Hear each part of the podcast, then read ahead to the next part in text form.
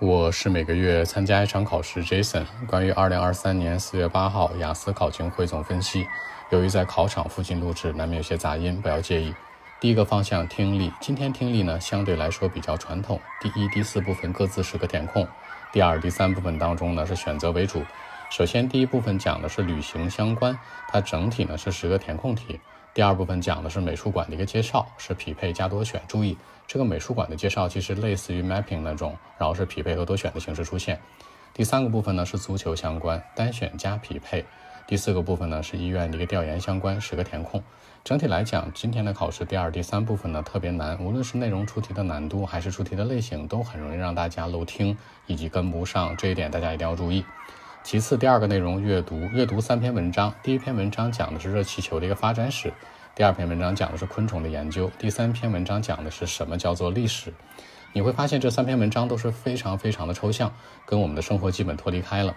然后主要的题型呢是 heading 判断、选择和一部分的填空。那第三个内容关于写作，小作文是一个 pie chart 的饼状图，好久没出饼图了。讲的是1998到2008年过去那十年间啊，那一个工程公司员工学历的一个对比的一个变化情况。大家注意一下，1998到2008之间时态一定是过去式，而且呢，pie chart 是一个我们所说饼状图常规图形，一定要把特征给它写出来，里面的特征数据不一定要写全面哦，不像是地图和流程要写全。好，重中之重来的大作文，大作文原题这样说的啊。那很多人认为呢，说举办一种国际性的大型体育赛事会给一个国家带来很多好处，比如说咱们所理解的奥运会啊什么的，对吧？有的人会认为说呢，呃，不同意这个观点，认为说这会带来更多的一些问题。那讨论两者观点，大家注意一下，写任何的写作题都一定要有什么一个客观的逻辑，就是说大型的国际赛事这样东西，比如说奥运会什么的，各个国家是不是抢着去争办啊？对不对？都是去争着抢着想挤破头去争办，那它肯定是好处多于坏处，这是一个大趋势。当然，你可以有不同的观点。站在三个维度思考，首先对国家的发展，国家当中的科技、教育、医疗以及经济发展当中的经济，可能是最主要的，对吧？其次呢，就是对老百姓的生活有没有什么样的正面的影响，比如基础设施的建设呀、道路的维修啊，或者高铁更快了或相关，对吧？这些可以说站在这两个维度。